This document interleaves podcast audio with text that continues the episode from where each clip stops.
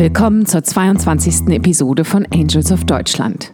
Wir feiern den ersten Geburtstag. Zeit zu reflektieren und sich zu fragen, was haben wir gelernt. Christoph spricht über seine Learnings und befragt drei weitere Angels, wie ihr letztes Jahr war. Was sind Do's und Don'ts, Highlights und Lowlights? Was bringt ihnen das Angel-Dasein? Was können wir von ihnen lernen? Wir haben zu Gast Jana Moser, Angel seit einem Jahr, Ralf Müller, Angel seit zehn Jahren und Peter Blau, Angel seit zweieinhalb Jahren. Auf geht's in die vorletzte Folge von Angels of Deutschland. Angels of Deutschland, der Podcast für Leute, die vielleicht in Startups investieren wollen und den Mut haben, sich das Ganze vorher am offenen Herzen genau anzuhören.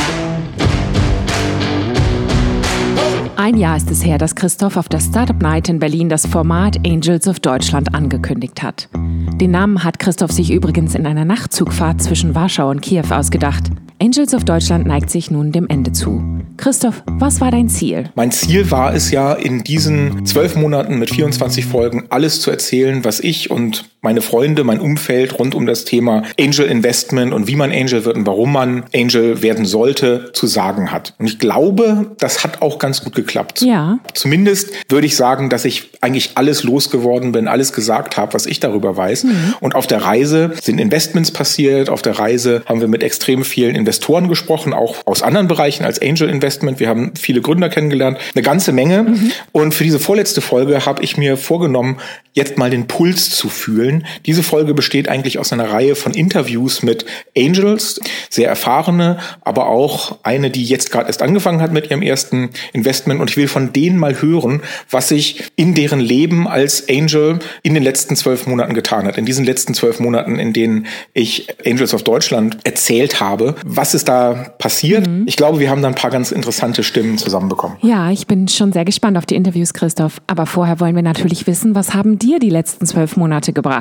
Die Fragen, die ich meinen Interviewgästen stelle, die muss ich ja auch selber beantworten können. In diesem Fall habe ich die Leute gefragt, wie denn genau die letzten zwölf Monate gelaufen sind, was das Wichtigste ist, was sie aus ihrer Tätigkeit als Angel bislang gezogen haben. Mhm. Und ich glaube, dass es grundsätzlich eine gute Idee ist, sich solche Fragen immer wieder mal zu stellen, sich sozusagen ein Interview mit sich selber zu führen. Ich glaube, das ist für jeden von uns interessant, auch in ganz normalen Berufen, weil die meisten von uns stecken ja in so einem Ablauf, in dem man das macht, was man kann und woran man sich gewöhnt hat, ohne mal einen Schritt zurückzutreten und sich zu fragen, wenn ich das jetzt irgendjemandem anderen beibringen müsste, wenn ich das jedem, jemandem anderen vielleicht dafür begeistern wollte, wie würde ich das Ganze aufschlüsseln, was ich tue, wie würde ich das Ganze erzählen, was wäre da das Narrativ. Und das, glaube ich, könnte jeder von uns ständig tun. Und ich mache das ja anhand solcher Formate wie diesem hier tatsächlich von Zeit zu Zeit stell anderen Leuten Fragen, frag mich aber im gleichen Moment auch dieselben Fragen. Ja. Das Entscheidende für mich ist, dass ich tatsächlich, wie es zu erwarten war, in diesen zwölf Monaten wieder mal ganz erstaunliche Dinge gelernt habe und auch erstaunliche Dinge, die überhaupt nicht zu dem passen, was ich natürlich annehme und auch dem nicht immer folgen, was ich als äh, der Weisheit letzter Schluss euch erzähle. Hast du ein Beispiel? Vorgestern habe ich telefoniert mit einem Gründer, der mal in meinem Accelerator-Programm war, der auch mal in einem Startup war, in dem ich investiert war und der jetzt was Neues gegründet hat und in den letzten Wochen dafür Finanzierung geholt hat. Und zwar Justus Glocke, dessen neue Firma heißt Pixtunes und Pixtunes macht etwas, von dem ich mir überhaupt nicht vorstellen kann, dass es erfolgreich wird. Mhm. Und das ist von künstlicher Intelligenz generierte Musik, die Menschen in Echtzeit begleitet und in Echtzeit generiert wird, während sie zum Beispiel im Auto sitzen oder joggen. Das heißt also, eine Sensorik reagiert auf die äußeren Eindrücke, Licht, Farben, andere Klänge und generiert in Echtzeit daraus einen Soundtrack, den man sich aufs Ohr legen kann. Also ich stelle mir da halt eben so ein bisschen Ambient-Musik vor oder vielleicht auch rhythmischere Sachen, ich weiß es nicht so richtig, aber Justus glaubt daran felsenfest und hat dafür in den letzten Wochen, genau während der Corona-Zeit, Investment gesucht. Ich habe ihm gesagt, sehe ich nicht. Also das ist, hört sich für mich an wie eine interessante technische Spielerei, aber ihr denkt euch das von oben aus. Ihr habt keinerlei Hinweise darauf, dass es von unten eine Nachfrage daran, äh, danach gibt. Das ist nicht so das, in das, was ich investieren will. Und jetzt hat er vorgestern mit mir gesprochen und mir erzählt, wie erfolgreich seine Investorenrunde in den letzten Wochen war, seine Angel-Runde. Er hat eine hohe sechsstellige Summe geraced, auch auf eine ziemlich hohen Bewertung. Wie hat er das gemacht? Ich erzähle allen, dass genau jetzt der falsche Zeitpunkt ist, um zu raisen. Überall liest man, dass man eher darauf achten soll, mit seinem Cashflow noch möglichst lange auszukommen. Und wenn man nach Geld sucht, dann sollte man das sehr gezielt tun, sich genau beschäftigen damit, wer vielleicht von seinem Interessensgebiet in Frage kommt. Justus hat nichts davon getan. Justus ist einfach losgegangen und ist auf LinkedIn auf alle zugegangen, die das Wort Angel in ihrer Berufsbezeichnung haben, hat insgesamt 250 angeschrieben und in diesem Kreis waren genug dabei, die sich dafür begeistern konnten und sofort zugesagt haben. Sofort innerhalb von wenigen Wochen war Geld da. Der Wahnsinn und wie gesagt, genau das Gegenteil von dem, was ich immer erzähle. Und wir haben dann zusammen darüber ein bisschen gelacht, weil ich ihm ja gesagt habe, dass ich niemals glaube, dass das funktionieren kann.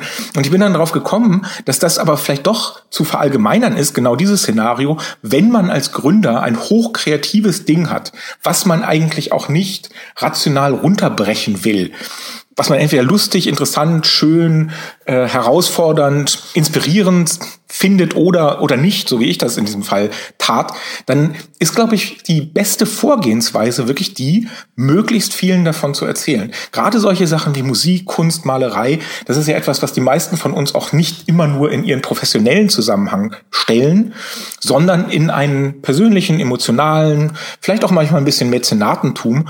Und unter diesen Umständen ist das vielleicht wirklich das Klügste, was man machen kann. Einfach diese Botschaft so häufig wie möglich raushauen und die Wahrscheinlichkeit erhöhen, dass es Leute darunter gibt, die sagen, ja, gerade weil ich vielleicht in meinem sonstigen Leben einen, einen sehr rationalen Berufsalltag habe oder vielleicht, weil ich vielleicht auch wirklich schon an der Kunstszene dran bin, will ich das Ganze mal riskieren und vielleicht ist meine erste Motivation auch nicht eine wirtschaftliche. Auf der anderen Seite vielleicht sogar das, denn so ein Ding wie das von Justus, ich sage jetzt die ganze Zeit, ich sehe überhaupt nicht, wer das nutzen soll und es gibt auch keine dokumentierte Kundennachfrage, aber ich kann da komplett falsch liegen. Möglicherweise ist das das eine riesengroße Ding, was in einem Jahr jeder Jogger und jede Joggerin im Ohr hat, anstelle seine Spotify-Playlist abzuspielen. Durchaus möglich. So, und ich erzähle diese Geschichte, weil diese Momente, wo Leute das Gegenteil von dem tun, was ich immer glaube, das richtig ist, weil das häufig vorkommt und weil am Ende, glaube ich, doch immer dieser Wille, einfach loszulegen und richtig aktiv zu werden und Sachen auszuprobieren, am Ende wirklich das ist, was zählt. Diese ganzen Regularien oder Best Practice oder Vorschläge, dass auch was in Büchern steht und so. Das ist schon sehr wichtig, aber ich glaube, noch viel wichtiger ist, einfach rauszugehen und anzufangen. Das, was Justus jetzt gemacht hat mit diesem Scraping, wenn man will, und möglichst viele Leute ansprechen, so fangen ja ganz viele B2C-Companies an. Ne? Wenn ich an Lieferando, die ganzen Lieferdienste, mich erinnere, die am Anfang richtig Ärger dafür bekamen, dass sie einfach blind sämtliche Pizza-Lieferdienste kopiert haben und die Daten aus dem Internet gezogen haben und Speisekarten kopiert haben, um möglichst viele Daten zu haben, mit denen sie dann einfach loslegten, irgendwas zu verkaufen. Don't ask for permission, ask for forgiveness. Frag nicht nach einer Erlaubnis, das, was du tun willst, zu tun, sondern wenn du es getan hast, kannst du dich nachher immer noch entschuldigen, wenn es nicht so gut war. Finde ich sehr interessant, ist wie gesagt erst vor zwei Tagen passiert und hat mich doch einigermaßen verblüfft. Ja, das glaube ich. Es bleibt noch der Blick in die Zukunft. Christoph, was kann sich tun? Was muss sich tun? Auf welche Weise kann Angel Investment noch interessanter werden? Noch mehr Leute anziehen in den nächsten Jahren? Dass es nötig ist, dass mehr Menschen sich engagieren und mit ihrem Wissen und ihrem Geld zur Digitalisierung, zu Unternehmererfolgen beitragen. Ich glaube, das ist wirklich unbestritten. Das ist mir in den letzten zwölf Monaten auch noch mal klarer geworden, in welchem Ausmaß das auch ein, ein persönlicher Schritt ist. Das habe ich in dieser Folge ein paar Mal im Interview gesagt und gefragt. Also als Business Angel investieren investieren, das bedeutet in Startups investieren und in sich selber. Und dieser zweite Teil, in sich selber investieren, der ist vielleicht noch wichtiger, als ich zu Anfang gedacht habe und ist vielleicht auch der entscheidende Unterschied zum Investment in Immobilienfonds oder in den Aktienmarkt. Aber darüber, wie gesagt, sprechen wir das nächste Mal. Da werde ich versuchen, ein paar Leute aufzutreiben, vielleicht auch, äh, auch von oben aus dem Staat, aus der Finanzwirtschaft. Was gibt es da an Förderinstrumenten? Wobei mir sehr klar ist, und das will ich auch nochmal unterstreichen, Angel ist man explizit, weil man sich nicht abhängig machen will von flankierenden Maßnahmen, die man nicht beeinflussen kann. Gefördert wird alles und jedes, der Bausparvertrag und so. Das sind, ist ein staatliches Interesse, da einen gesellschaftlichen Wandel herbeizuführen. In Frankreich höre ich immer, gibt es den auch beim Thema Business Angels. In Frankreich gibt es eine ganze Menge Steuervorteile, als Angel sich zu engagieren. Vielleicht brauchen wir das auch in Deutschland. Aber grundsätzlich denke ich immer, diese Freiheit, sich an, an niemandem ausrichten zu müssen mit seinen Entscheidungen und damit, wie man sein Geld investiert, und es aber auch nicht zu wollen, nicht nach dem allerbesten, meistgeförderten Deal zu suchen, sondern eher nach dem, wie, was einen selber am meisten interessiert. Das ist eigentlich die Essenz davon, auch Business Angel zu sein. Mhm. Der zweite Teil dieser Frage, was muss ich tun, ist der oder ist die Frage, was muss ich tun? Denn auch für mich persönlich ist diese Geschichte oder ist mit der letzten Folge von Angels of Deutschland das nächste Mal dieses Kapitel zu Ende. Und ich habe mit einigen Freunden schon geredet. Jetzt gerade gestern habe ich ein längeres Telefonat gehabt mit Johannes Nünning von der Telekom, der, dem ich lange zur Seite gestanden habe bei seinem Intrapreneurship-Programm und äh, über die Jahre sind wir natürlich Freunde geworden und er hat den Podcast auch immer sehr verfolgt und der war komplett entsetzt, als ich sagte, so, ja, ein Jahr ist vergangen ich hatte das Ding auf ein Jahr angelegt. Ich habe alles erzählt, was ich erzählen wollte. Äh, dieses Kapitel ist jetzt zu Ende. Angels of Deutschland ist ab der letzten Folge eine Konserve, ein Wissensfundus, etwas, was ich immer wieder nutzen kann, um Leuten weiterzuhelfen und was ich auch immer weiter promoten werde. Aber für mich ist dieses Kapitel erzählt. Und das ist auch wirklich so, denn ich selber sehe mich nicht als Berufsinvestor. Es ist so, dass Investment Business Angel sein ein wichtiger Teil davon ist, was die Digitalszene vorantreibt und es ist ein wichtiger Enabler, aber es ist halt für mich auch nur ein Aspekt dieser größeren Geschichte davon, wie Menschen mit Hilfe von digitaler Technologie und Arbeitsweisen mehr aus sich, aus ihrer Zukunft, aus ihren Chancen, aus ihren Talenten machen können.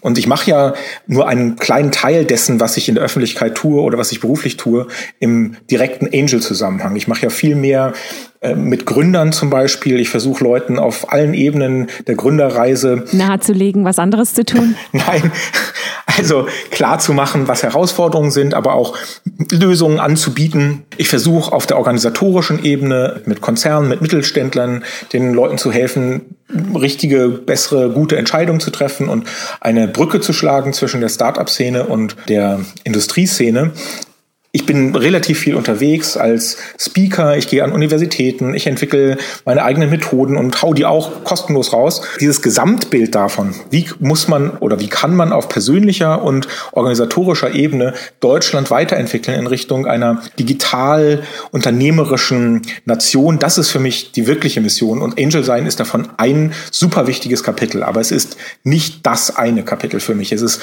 und das hat sich auch nicht geändert. Ich glaube, das wird sich auch nicht werden mehr ändern um Investor zu sein, muss man einfach eine Ebene der Professionalität und der Leidenschaft genau für diesen Aspekt entwickeln, den eine ganze Reihe von den Leuten hat, die wir im Podcast vorgestellt haben. So viele von den Freunden, die auch dann darüber schreiben, die zum Beispiel Bücher oder Seminare oder Videos darüber veröffentlichen, was die Feinheiten sind des Investments und die dann auch mit einem extrem großen Maß an Professionalität an den Zahlen ihrer investierten Firmen dranhängen und beim Fundraising den allerletzten Kniff kennen.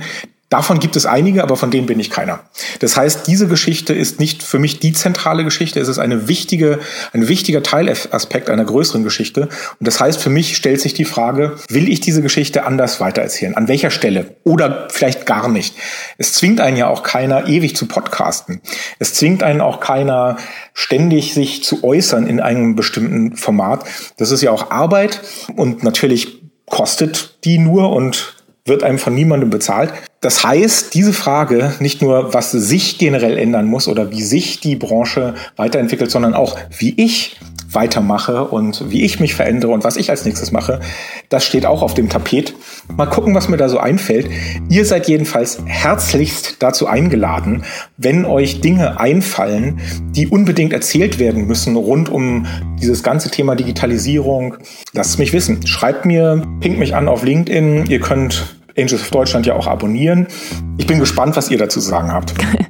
Ich bin auch gespannt, Christoph, wie deine Reise weitergeht und was noch aus Angels of Deutschland wird. Kommen wir nun zu deinen Telefonaten mit Angels und ihren Geschichten aus dem letzten Jahr. Zuerst hast du mit Jana Moser gesprochen. Sie ist eine frisch gebackene Investorin aus Dresden. Jana Moser, wir kennen uns gar nicht. Du hast dich gemeldet auf den Aufruf, den ich heute Morgen auf LinkedIn rumgeschickt habe. Ich habe nach Business Angeln gesucht, die Lust haben zu erzählen, wie das letzte Jahr für sie gelaufen ist, was sie bereits gelernt haben. Aber wie du dazu gekommen bist, wer du bist, was dein Hintergrund ist, äh, das weiß ich nicht. Und das möchte ich jetzt gerne von dir erfahren. Wer bist du und was bedeutet das ganze Business Angel sein für dich? Ja, ich bin ähm, tatsächlich in Anführungsstrichen erst seit ähm, ungefähr einem Jahr, ein bisschen mehr seit einem Jahr Business Angel und habe dafür dann auch gleich ganz motiviert eine Gesellschaft gegründet, die Data Reality Ventures. Und eigentlich zugekommen, weil ich gemerkt habe, dass die Zusammenarbeit mit Startups mir unheimlich gut gefällt und ich damals noch als Unternehmensberaterin und Rechtsanwältin in der Lage war, gutes Geld zu verdienen, allerdings die Startups mich nicht bezahlen konnten. Ich aber dann gesagt habe, also wenn schon, denn schon, mir sind die Startups, mir sind Innovationen wichtig und vor allem mir ist es wichtig, mein Wissen weiterzugeben. Und deswegen habe ich mich dann dafür entschieden, quasi nicht aus den Startups tatsächlich Gewinn zu ziehen, indem ich ihnen teure Beraternoten auf den Tisch lege, sondern mit ihnen zusammenzuarbeiten, sie bei ihren Ideen zu unterstützen, das, was sie begeistert und mein dann eben doch eher erspartes Geld dazu für aufzuwenden und mit kleinen Tickets die Startups entsprechend zu unterstützen. Das hört sich so an, als würdest du vom Business Angel vor allem den zweiten Teil repräsentieren, den Engel. Ja. Ist dir die finanzielle Seite, das Business überhaupt wichtig? Hast du dich damit beschäftigt, wie dieses Investment auch Gewinne abwerfen kann? Ist das überhaupt für dich eine Triebfeder? Also ich, da müsste ich jetzt lügen, wenn ich sagen würde, ich denke so nicht. Ähm, aber ich unterscheide das schon. Genauso wie klassischerweise beim Anlegen von Geld äh, zwischen konservativen und eher nicht so konservativen Anlagen unterschieden wird. Ich habe auch natürlich noch andere Anlagen.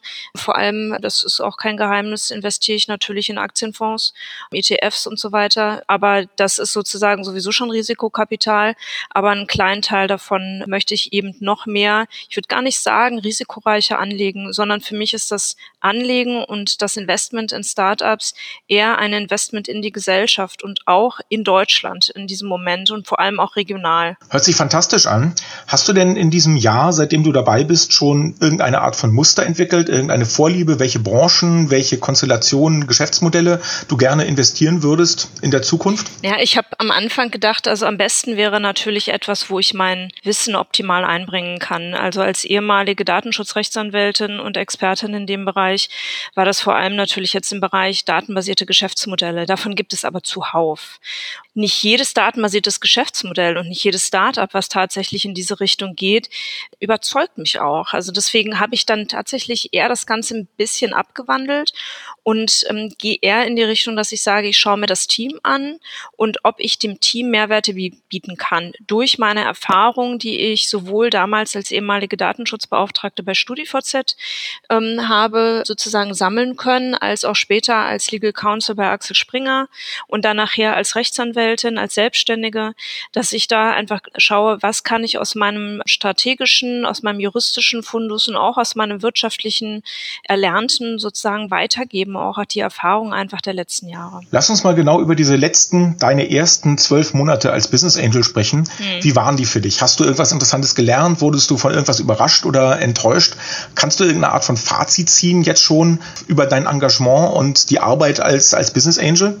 Also ich bin schon, ich würde mal sagen, sehr ambitioniert rangegangen und habe mir gedacht, so jetzt gleich hier die Gesellschaft gründen. Ich habe auch gleich eine GmbH aufgesetzt, ähm, also Markenanmeldung und mit allem habe ich mich beschäftigt und äh, quasi gleich das große Bild und habe versucht auch gleich erstmal zu schauen, wo sind die Netzwerke, wo kann ich mich beteiligen, wie komme ich an Startups ran und so weiter. Ich wurde dann so ein kleiner Dämpfer kam dann, wo ich mir dachte, boah, das ist gar nicht so einfach, an die richtigen Startups ranzukommen.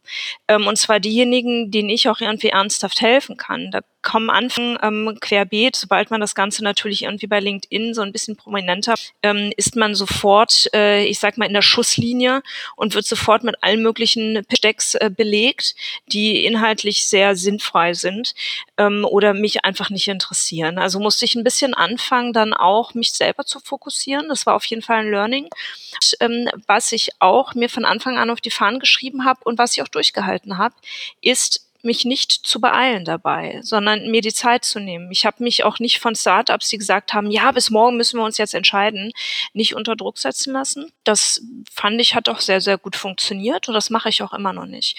Und ein weiteres sehr, sehr großes Learning ist für mich, dass ich nur in Startups investiere und zukünftig investieren möchte, wo ich die Gründer zumindest aus einer gewissen Zeit der Zusammenarbeit kenne. Das heißt nicht, dass ich sie irgendwie vorher habe beraten müssen, sondern dass ich gerne hier auch in Vorleistung gehe und erstmal ersten Input, erstmal strategische Überlegungen gemeinsame, sozusagen ohne eine wirkliche Investmentzusage von beiden Seiten erstmal ähm, sozusagen eingehen möchte, um dann zu sehen, passt das Zusammenarbeiten? Weil wenn in meinem Fall ist es schlichtweg wirklich Smart Invest, natürlich auch entsprechend begleitet durch entsprechendes Kapitalinvest. Aber das ist mir unheimlich wichtig und ich habe gelernt, dass das nur dann sinnvoll ist, auch für das Startup, wenn man ein Vertrauensverhältnis aufbaut. Wenn es nicht mehr da ist oder nicht da ist, dann wird es schwierig. Da gehören beide Seiten dazu, auch daran zu arbeiten. Ja, mit diesem Problem bist du nicht alleine. Dealflow, das heißt das Zusammenfügen von guten investierfähigen Startups und Investoren, die genau sich für deren Themen interessieren. Das ist die große Herausforderung auch im Jahr 2020 noch. Sogar für Leute, die ziemlich große Datenbanken haben und versuchen, das so, so gut zu systematisieren wie überhaupt möglich. Das ist also, du bist da nicht alleine, falls sich das irgendwie tröstet. Aber du gehst da ja mit einer sehr analytischen und vernünftigen Art und Weise ran. Äh, deswegen, wenn ich dich jetzt frage, was du glaubst nach einem Jahr, was die wichtigsten Do's und Don'ts sind für neue Angels, dann ist das wahrscheinlich die Sachen nicht so zu machen wie du, sondern halt eben tatsächlich genauso analytisch und auch ein bisschen geduldig daran zu gehen, oder? Also sagen wir mal, ich, ich würde jetzt schon sagen, ich bin insgesamt ein relativ analytischer Mensch und äh, dadurch, dass, dass ich so analytisch bin, das hat mir sicherlich sehr stark geholfen, ähm, jetzt hier Schritt für Schritt quasi mich dem ganzen Thema zu nähern. Vielleicht ist ansonsten auch noch ein wichtiges Du auch das Netzwerk, was man sich nach und nach aufbaut, auch durchaus zu pflegen. Das ist allerdings etwas, was ich jetzt nicht unbedingt in der Zeit gelernt habe, sondern eigentlich früher. Ich war mal zwei Monate im Silicon Valley und habe dort äh, quasi äh, mich äh, sehr viel auch mit dem Thema Netzwerken und so beschäftigt und habe einfach gemerkt, dass ähm, altruistisches Netzwerken unheimlich effizient ist. Das heißt, anderen Leuten, auch in diesem Fall jetzt, wenn ich bezogen jetzt auf Startups, mal Kontakte herzustellen, ohne direkt was draus selber zu ziehen. Weil irgendwann kommt es zurück. Und das merke ich jetzt ähm, sowohl auch als Business Angel als auch in anderen Aktivitäten, dass das unheimlich wichtig ist und es hilft einem enorm als Business Angel. Dritte Frage. Was würdest du sagen, hat dir deine Tätigkeit, diese neue Rolle als Business Angel dir bislang gebracht? Hast du irgendwas gelernt? Kannst du jetzt auch in anderen Bereichen anders arbeiten? Was nimmst du mit, auch was vielleicht für deine persönliche Weiterentwicklung wichtig ist?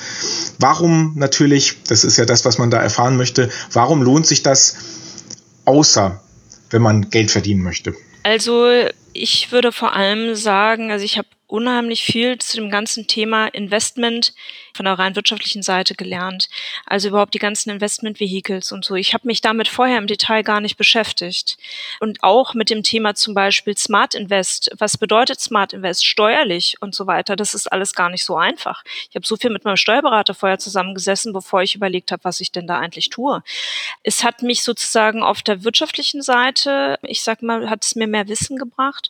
Und ansonsten hat es mir, ich habe sowieso schon relativ gesundes Selbstbewusstsein, würde ich jetzt mal sagen, aber mich hat es quasi auch rein menschlich gesehen weiter nach vorne gebracht, weil man als Business Angel schon genau wissen muss, was man will. Und das hat es nochmal verfestigt. Also meinen eigenen Wunsch, das voranzutreiben, das weiterzumachen, egal wie andere das sehen, und da einfach dabei zu bleiben, auch mich da drin sozusagen weiterzuentwickeln, wie du auch so schön gesagt hast, und vor allem auch die anderen dann mitzunehmen, in diesem Fall dann eben die Gründer. Erzähl doch mal bitte, in was für ein Startup du investiert hast. Was machen die? Ja, also momentan ähm, habe ich ein Investment. Das ähm, ist ein ganz tolles E-Learning-Startup aus Leipzig. Das ist Increase Your Skills passt inhaltlich natürlich super, weil es vor allem um das ganze Thema Datenschutz und IT-Security geht und ich dann natürlich inhaltlich sozusagen das auch sehr gut bewerten kann. Das ist natürlich auch immer wichtig, dass man weiß, worum es eigentlich geht in dem Startup. Und ich habe aber auch ganz konkret noch genau zwei andere, ähm, mit denen ich gerade spreche, beide aus Dresden. Warum der lokale Fokus äh, Dresden-Leipzig? Ähm, ich habe bis vor kurzem noch in Dresden gewohnt und habe dort dann relativ schnell ein ganz gutes Netzwerk gehabt und versucht, mich da so ein bisschen auszutoben. Und so sind die Kontakte entstanden und mit den beiden Dresdnern bin ich noch sehr gut in Kontakt und wir sind jetzt gerade dabei, die Zielgerade zu rennen äh, gemeinsam. Ich finde es gut, dass du deinen Augenmerk auf diese Region legst. Würdest du sagen, würdest du mir und anderen empfehlen, ja, da unten in Leipzig und Dresden, in Sachsen, da geht was, da sollte man auch mal aktiv hingehen und schauen, wer da gerade an was baut und welche Investment Opportunities sich ergeben? Es ist schon so, also dass die Szene, dass, dass es eine Szene Szene gibt, sie aber sicherlich im Verhältnis zu Berlin, ich habe ja früher auch in Berlin gelebt, nicht zu vergleichen ist. Aber ich denke mal, wenn man so das ein oder andere kleine Goldstückchen sucht, sollte man durchaus einen Blick in sowohl nach Leipzig als auch nach Dresden werfen. Denn es gibt gar nicht so viele erfahrene Investoren, die in Dresden und in Leipzig sind, sondern dann hat man eben die Chance, auch noch an gute Startups zu kommen und denen dann wirklich auch weiterzuhelfen. Und das ist so ein bisschen auch mein Grund gewesen, warum ich gesagt habe, ich schaue mich da eher lokal auch um. Jetzt aktuell wohne ich in Thüringen und habe hier auch sofort am Anfang auch versucht, ein bisschen meine Fühler auszustrecken. Muss allerdings sagen, dass es hier noch wesentlich schwieriger ist. Vielen Dank, Jana. Kommen wir nun zu deinem zweiten Telefonat mit Ralf Müller. Ralf Müller, du bist sicherlich derjenige mit dem längsten Erfahrungsschatz im Bereich Angel Investment unter denjenigen, die wir diesmal interviewen werden.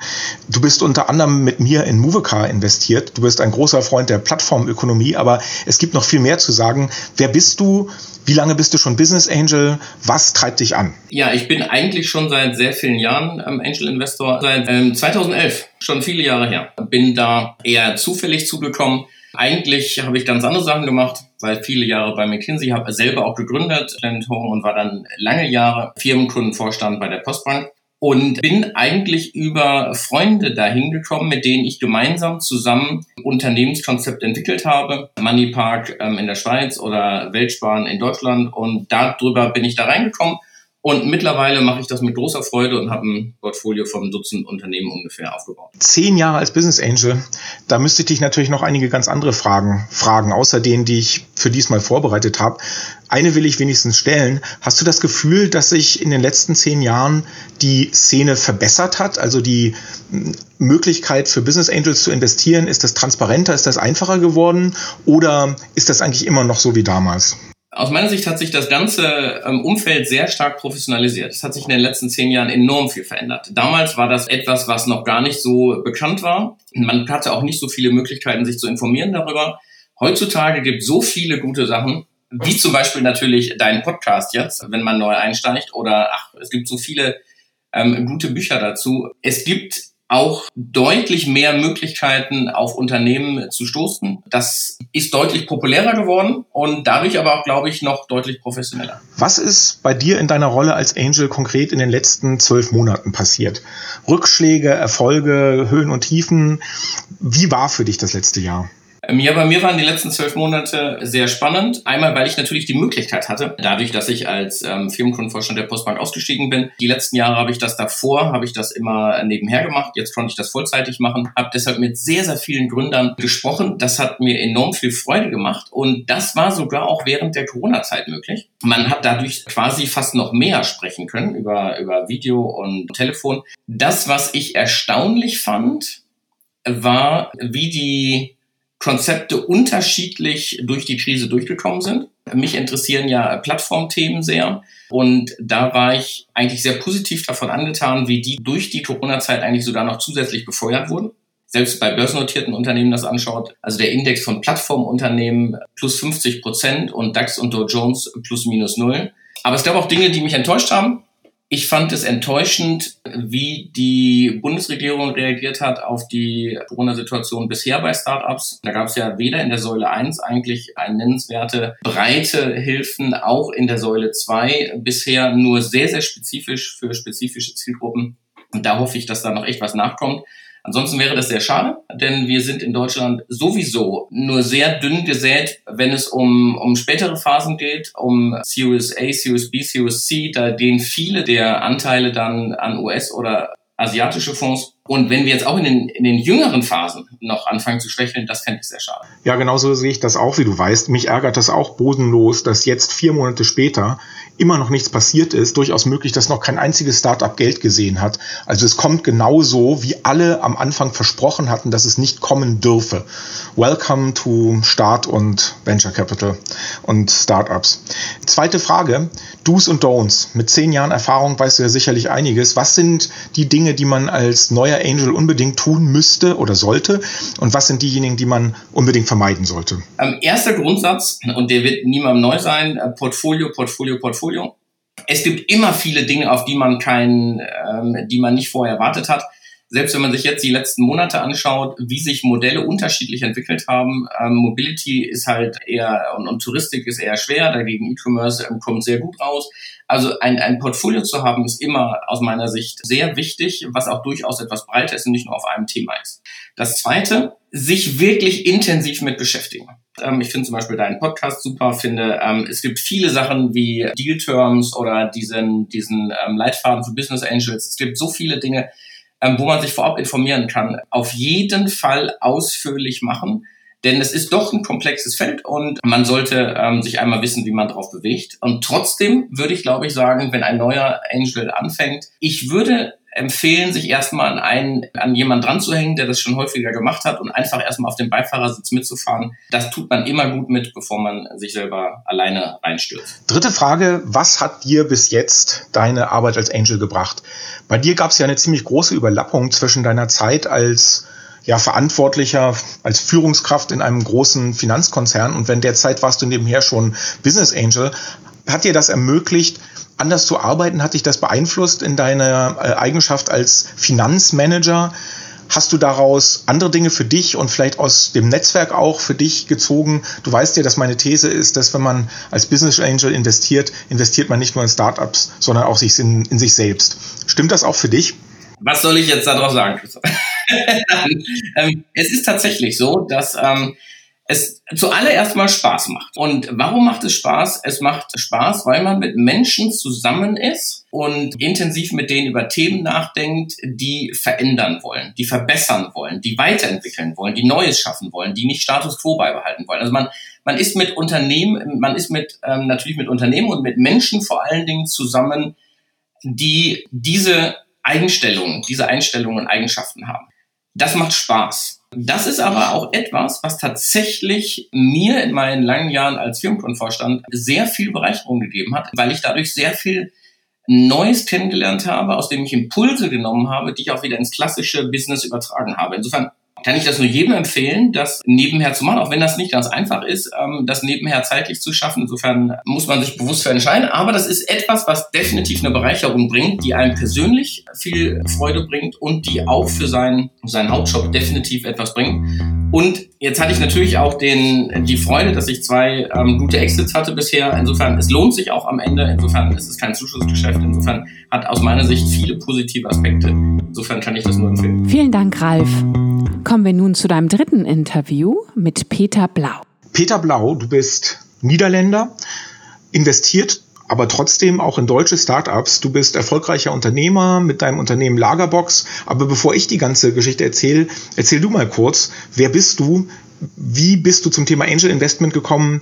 Was bedeutet das Ganze für dich? Ich bin ein niederländischer Entrepreneur. Ich bin seit 20 Jahren tätig in Deutschland als äh, Self-Storage-Entrepreneur quasi Vermieter von Lagerboxen unter die Name Lagerbox. Wir sind zweitgrößte mittlerweile in Deutschland mit 25 Standorte geöffnet und werden nochmal fünf, sechs weitere machen über die nächste Zeit minimal. Und ja, als Entrepreneur baut man ein Team auf und hat letztendlich auch noch ein bisschen Zeit übrig und vielleicht auch noch ein bisschen Geld übrig, dass man nicht unbedingt auf der Bank setzen möchte, um mit Negativzinsen äh, konfrontiert zu werden. Und äh, dann sieht man auch mal interessante Leute und von das einen kommt das andere. Und dann überlegt man sich, um als Angel hier und da mal ein bisschen Geld reinzustecken. Und so war der Anfang. Wenn wir über die letzten zwölf Monate sprechen in deiner Existenz als Business Angel, was ist da passiert? Highlights, Lowlights? Bist du reich geworden? Hast du all dein Geld verloren? Wie war das letzte Jahr für dich? Naja, ganz ehrlich, es ist tatsächlich wie ein Rollercoaster-Ride äh, gewesen äh, mit Ups und Downs. Ich war ganz stark auf ein gewisses Health-Investment, aber da hat der ausländische Entwickler uns äh, verlassen und das führt im Moment tatsächlich zu einem juristischen Streit, um noch ein Teil unseres Geld von der äh, Investoren zurückzubekommen. Das war natürlich nicht schön, obwohl Erwartungen ganz hoch waren, muss man da ehrlich sagen, diesen Investment ist gescheitert. Aber wie gesagt, im, im Angel-Bereich geht man voll ins Risiko. Und äh, man sagt ja immer, von zehn Investments muss eigentlich ein muss das richtig gut machen, zwei so ein bisschen und die andere gehen in die Hosen. Und ich glaube, das ist dann einer, die tatsächlich ziemlich tief in die Hose gegangen ist. Ja? Dann habe ich weiterhin noch ein anderes Investment auch im Bereich Health gemacht. Das war übrigens bei einer niederländischen Firma, wo wir das Pharmazie- und Apothekenthema zugänglicher machen können. Das wird in Deutschland noch nicht so funktionieren. Da liegen wir noch ein bisschen zurück. Gut, am Anfang muss ich ehrlich sagen, lief das auch sehr gut. Das Team war sehr empfangreich, um, um auch mal unsere Gedanken mitzunehmen. Mittlerweile äh, ist das schon auch wieder ein bisschen anders geworden. Es geht zwar in der Basis gut. Wir sind unterwegs, um eine neue Finanzierungsrunde hinzubekommen gegen eine Bewertung, die minimal dreimal so hoch liegt, als wo ich selber investiert habe. Aber auch da gibt es dann manchmal Themen. Wir hätten beispielsweise ein Warrant verhandelt und jetzt sagt der Startup, ja, aber ich habe das Geld nicht gebraucht, so warum soll ich euch die Warrant noch geben? Und habe ich auch mal gesagt, naja, vielleicht muss man dann auch mal die schlechten Zahlen übernehmen, die ich in andere Investments äh, gemacht habe. Ja. Dann haben wir die gemeinsame Erfahrung bei Movecar, wo wir Corona-bedingt natürlich ein bisschen langsamer gelaufen sind, als was wir eigentlich mal gehofft hätten. Destotrotz denke ich, dass das Team noch steht und dass der Basis an sich da ist mit einer Verspätung, um doch äh, zum Ergebnis zu kommen. Jetzt ist die Frage, schaffen wir das mit der Cashflow, um, um da tatsächlich Action zu machen? Oder was brauchen wir da noch? Du sagst, du bist seit zweieinhalb Jahren dabei. Hast du in dieser Zeit schon Do's und Don'ts für dich zurechtgelegt, wenn Freunde auf dich zukommen oder andere Geschäftsleute und dich fragen, ich will auch Business Angel werden, worauf muss ich achten, was muss ich auf keinen Fall tun? Was sagst du denen? Ich sag mal so, in der Regel ist es doch immer ganz wichtig, dass das Team äh, steht und dass das Vertrauen zwischen äh, Investor und Team dass man da Vertrauen hat, dass das auf langere Sicht auch funktioniert. Da kann man leider nicht immer durchblicken. Ja, das habe ich schon gelernt, dass man in der Honeymoon-Phase ist das Leben doch ein bisschen anders, wenn es seriös wird. Und sicherlich, wenn es nicht so rund läuft, dann lernt man doch die Leute anders kennen. Ja? Und für mich ist es wichtig, dass ich mitsprechen darf, dass ich meine Erfahrungen als Unternehmer auch mal im Startup äh, mitnehmen kann. Gut, ich bin kein Techniker, aber am Business habe ich schon ein bisschen etwas gegessen, würde ich sagen. Das Problem mit Founders ist manchmal, dass sie sehr ihren eigenen Weg gehen wollen und das ist nicht einfach. Was ich gemerkt habe, ist, dass man als Investor gerne auch mal ein äh, Meilenstein arbeiten kann und idealerweise finde ich der Struktur von einem Warrant, dass man oder eine Option, um nochmal e-, etwas Extras zu investieren, das schafft schon Mehrwert, wenn es erfolgreich wird. Ich selber bin eine Person, der gerne in der relativ frühen Phase mit hohem Risiko investiert, um doch noch mehr zu fokussen auf im Thema Marktplatzbereich, weil der Hebel einfach sehr groß ist da. Wenn es funktioniert, dann hat man auch einen Riesenhebel, um erfolgreich zu werden. Es gibt mittlerweile dann auch ein paar Reportings-Tools, um dass man auch mal informiert bleibt, dass es nicht nur um das Geld geht. Letzte Frage, was hat dir deine Arbeit als Business Angel gebracht, persönlich und geschäftlich?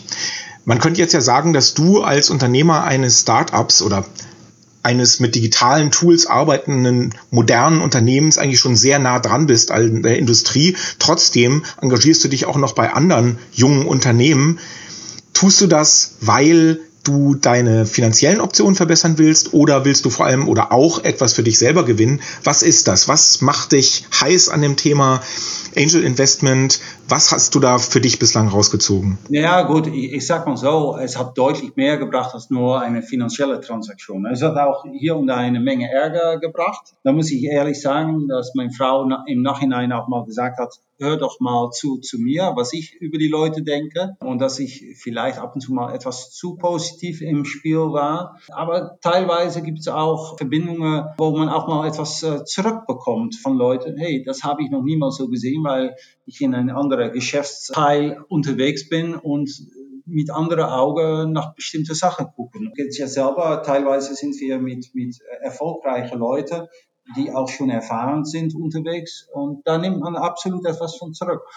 Ganz 100% Freunde, das ist vielleicht ein, ein, ein Schritt zu viel. Aber konstruktiv und erfolgreich miteinander zusammenarbeiten, absolut. Das äh, finde ich auch schön, wenn man mit solchen Leuten etwas Neues anschaut, wo man unter Umständen auch der Welt ein bisschen schöner machen kann. Ne? Gibt es etwas, was dich in diesem letzten Jahr auf dem Markt oder deine Existenz als Business Angel überrascht hat, positiv wie negativ? Irgendetwas, was besonders herausgestochen ist? Ja, Christoph, äh, das ist schwierig. So ganz positiv in der Sinne äh, kann ich das eigentlich nicht bejahen. Da habe ich nicht so ein richtiges Beispiel, äh, was ich dafür nutzen kann. Hm, verstehe.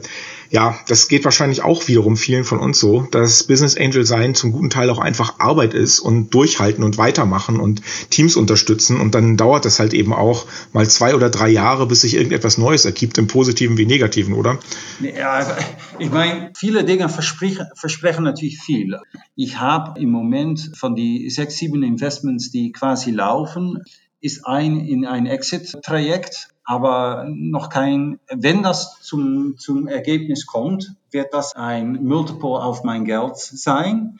Und das wird dann zum großen Maße oder komplett das negative Ergebnis in ein andere wieder gut machen. Ja? Weil der eine, wo, ich, wo es falsch gelaufen ist, da habe ich im Nachhinein viel zu viel verloren. Ja? Da hätte wir schneller sein müssen, um zu sagen, das funktioniert einfach nicht. Der Typ hat uns bei der Nase genommen. Vielen Dank, Peter, für diese Einsichten, auch für deine Offenheit darüber zu sprechen, dass es mal schief gehen kann. Christoph, du hast jetzt das letzte Wort. Was möchtest du noch ergänzen? Ja, zum Abschluss sollte ich fairerweise vielleicht auch noch mal sagen, wie für mich die letzten zwölf Monate waren und was ich gelernt habe oder was die Höhe und Tiefpunkte waren. Und ich glaube, wenn ich mir das Ganze so anschaue, also abgesehen von der Rolle als derjenige, der diesen Podcast in den letzten zwölf Monaten gemacht hat, also pur in meiner Rolle als Privatinvestor, bin ich so ein bisschen bei Peter. Also es gab gute Momente, es gab nicht so gute Momente. In meinem Portfolio versuchen zwei Startups jetzt mitten in der Corona-Krise Geld aufzunehmen. Und das ist tatsächlich ziemlich schwierig. Also wie erwartet eigentlich oder schwieriger als es sonst ist. Schwierig ist es ja immer. Aber da habe ich jetzt halt einiges erlebt von neuen Investoren, die halt mit äh, Liquidation Preferences arbeiten wollen. Das heißt, die ihr Geld, ihre Investmentsumme komplett zurückbekommen wollen im Exit-Fall und dann noch obendrein den Anteil an der Firma, den sie damit erworben haben. Also das heißt, es gibt Investoren zurzeit, die diese Gelegenheit nutzen, um ihre eigenen Investments nochmal doppelt und dreifach auf äh, Kosten der anderen früheren Investoren abzusichern. Das ist jetzt keine Sensation, könnte man sagen. Dafür sind solche Klauseln wie Liquidation Preferences geschaffen. Aber das Timing, dass das jetzt genau passiert in einer Zeit, in der die ganze Wirtschaftslage so schwierig ist, auch da könnte man jetzt sagen, keine Überraschung, aber so ist es. Ja. Auf der anderen Seite, das habe ich ja eingangs erzählt, gibt es auch in dieser Zeit immer noch die komplett anderen Geschichten, dass der Justus es geschafft hat, in genau dieser Zeit Geld aufzunehmen mit einer super kreativen Idee, die vielleicht komplett neben dem Markt liegt, aber hey, es gibt da draußen nun mal einfach Leute, die Geld haben und die Lust haben, sich auf so ein, auf so ein Risiko, auf so eine Reise einzulassen. Also auch das gibt es immer noch. Und alles dazwischen. Wenn man in ein paar Jahren drauf zurückschaut, wie groß der Impact von Corona wirklich gewesen sein wird im Vergleich zu langfristigen Trends. Und möglicherweise wird man Ähnliches auch sagen über das, was in der Startup-Szene passiert ist, dass sich das eigentlich einordnet in den Ablauf von Hoch- und Tiefpunkten, in diese Schwankungen, die es nun mal gibt, auch in der digitalen Branche, die aber nichts daran geändert haben wird, dass vielleicht über 10 Jahre, 20 Jahre, 30 Jahre, wenn man mal in die Zukunft schaut, der Trend positiv ist, dass äh, Investoren auch positive Returns bekommen, dass es immer mehr Erfolgsgeschichten gibt, die halt nicht auf ein Einhorn, also auf ein Milliardenunternehmen hin aufgebaut wurden, sondern halt viel praxisnäher an Industrielösungen ran, dass immer mehr Leute aus dem Mittelstand der deutschen Wirtschaft oder wie bei Peter auch sogar der internationalen Wirtschaft sich engagieren als Investoren. Ich habe da jetzt vor zwei Wochen auch ein Interview gegeben für ein deutsch-niederländisches Magazin, das verlinke ich auch nochmal im Anschluss, wo es wirklich genau darum geht, wo wir darüber gesprochen haben, wie Mittelständler sich engagieren können in der Startup-Szene und das auch grenzübergreifend. Und für mich ist da tatsächlich der wichtigste Moment, sich nicht halt eben organisatorisch zu engagieren oder nicht nur organisatorisch zu engagieren über Accelerator-Programme oder strukturierte M&A. Das kann man natürlich auch alles machen, aber nach wie vor ist ja für mich das Wichtigste, dass die Menschen sich persönlich engagieren, dass jeder Geschäftsführer eines größeren Unternehmens in Deutschland oder auf der ganzen Welt und auch sein Management-Team persönlich engagiert sind als Business Angels, um halt zu wissen, auf die harte Tour, äh, was es bedeutet, in dieser Branche von Grund auf arbeiten zu müssen. Das ist nach wie vor so. Deswegen also für mich, ich habe, wie gesagt, in diesem Jahr, in diesen letzten zwölf Monaten ein Investment gemacht, jetzt im Februar. Ich habe tatsächlich noch so zwei Sachen, die möglicherweise kurzfristig noch klappen werden, wo ich investiere.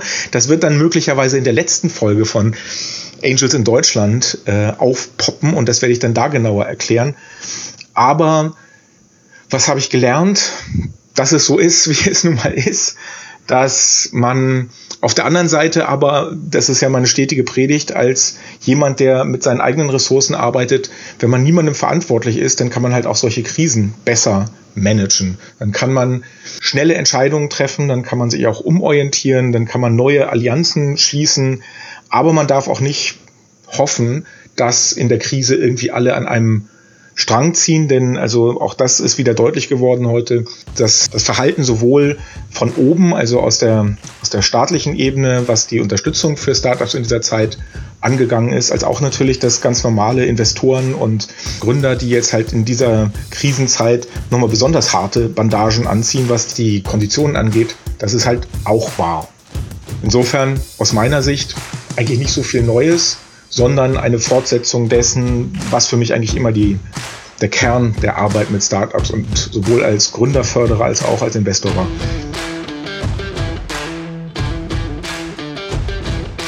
Bleib dran an Angels of Deutschland. Hintergründe und alle Dokumente zur Show findest du auf dem Blog www.angelsofdeutschland.de, genauso wie die Anmeldung zur Live-Show. Bis bald!